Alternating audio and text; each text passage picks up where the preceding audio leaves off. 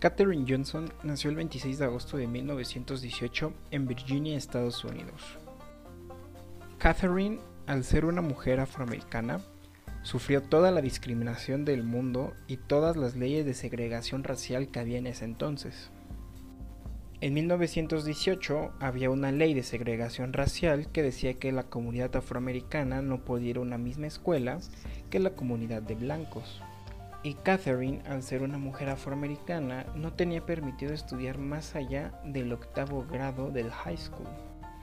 Tampoco tenía permitido salir del condado donde se encontraba su residencia. Los padres de Catherine, al ver que ella desde una temprana edad tenía mucha facilidad para las matemáticas, para la vida matemática, para la música y para los idiomas, decidieron mudarse a Institute Virginia, donde se encontraba el West Virginia Colored Institute, que era una escuela para afroamericanos, para que Catherine pudiera recibir el mejor tipo de educación que estuviera disponible para ella. Catherine se graduó a los 14 años y a los 15 años decidió continuar sus estudios en el West Virginia State College, donde tuvo que pedir permiso de un juez para que se le permitiera estudiar en una universidad de blancos. A los 18 años obtuvo sus grados en matemáticas y francés del West Virginia College. Y a lo largo de la carrera demostró tener una facilidad tremenda e increíble para el desarrollo de las matemáticas. Incluso uno de sus profesores que más la apoyó, que fue Shefflin Claytor, el tercer afroamericano en obtener un PhD en Estados Unidos, al ver la facilidad con la que Catherine tomaba las materias de tronco común, creó materias de geometría analítica y aeronáutica avanzadas específicamente para ella.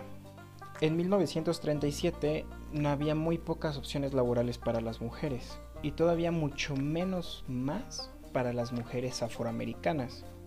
La única a la que podían aspirar era la docencia, por lo que cuando Catherine terminó sus grados en matemáticas y francés, ejerció como profesora de matemáticas, francés y música en una secundaria. Durante la Segunda Guerra Mundial se acostumbraba mucho que las mujeres ayudaran en instituciones gubernamentales para leer cartas de navegación, hacer cálculos, llevar un control de los impuestos, una administración, etcétera, etcétera, etcétera. Después de la Segunda Guerra Mundial, la NACA, que fue la progenitora de la NASA, de hecho las siglas son por National Advisory Committee for Aeronautics, continuó con estas prácticas de seguir contratando mujeres para realizar cálculos, para las cuales Catherine aplicó en 1950.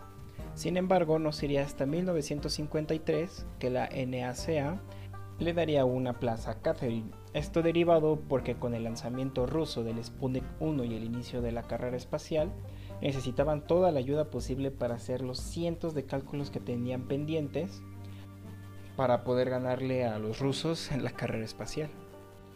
Catherine era una experta en geometría analítica. De hecho, fue de las pocas mujeres afroamericanas que tuvo la oportunidad de estudiar un doctorado y le invitaron al doctorado en la West Virginia State College, pero por problemas familiares nunca lo pudo concluir. Al ser experta en geometría analítica, rápidamente se destacó por la facilidad con la que hacía los cálculos aeronáuticos. Y más tarde pasó a hacer las comprobaciones del cálculo que necesitaban los ingenieros. Este era un trabajo que las mujeres estaban acostumbradas a hacer en silencio y sin preguntar. Raramente se les tomaba en cuenta. Para los ingenieros, ellas eran únicamente unas calculadoras. Pero Catherine no pidió, exigió que se le incluyera en las reuniones de los ingenieros. Ella ya estaba haciendo todo el trabajo de los ingenieros sin saber qué estaba haciendo, pues exigió que le explicaran cuál era el plan o por qué querían que hiciera esos cálculos. Al inicio, pues como era la sociedad en ese entonces, esto no se vio bien, que una mujer acompañara a los ingenieros y más aún que una mujer afroamericana acompañara a un montón de ingenieros blancos, no, era impensable. Y al inicio se lo negaron a Catherine, pero Catherine les preguntó, ¿está prohibido? Y pues no, no estaba prohibido. Entonces no tuvieron de otra más que cederle un lugar en la sala. Y Catherine por su habilidad matemática, rápidamente se ganó no solo el respeto de todos, sino que ganó puestos de gerencia. Esta mujer, que hace unos años pidió permiso a un juez para poder estudiar la universidad, ahora era la encargada de llevar los cálculos del proyecto Mercury, que se llevó a cabo entre 1961 y 1963. Este proyecto se encargó de poner el primer cohete estadounidense en una órbita, por lo que Catherine tuvo que calcular la trayectoria parabólica de Alan Shepard, el primer estadounidense en llegar al espacio. Cuando le preguntaron a Catherine sobre esto, ella dijo, al principio cuando me dijeron que querían que la cápsula bajara en un lugar determinado y que estaban tratando de calcular dónde y cuándo deberían de hacer el lanzamiento, les dije, déjenme hacerlo, díganme cuándo y dónde quieren que caiga en la Tierra y les diré cuándo debe de despegar. Hacer este tipo de cálculos sin ninguna ayuda computacional a mano es una cosa de otro mundo yo creo que Catherine ha sido la única y será la única en toda la historia en poder hacer eso.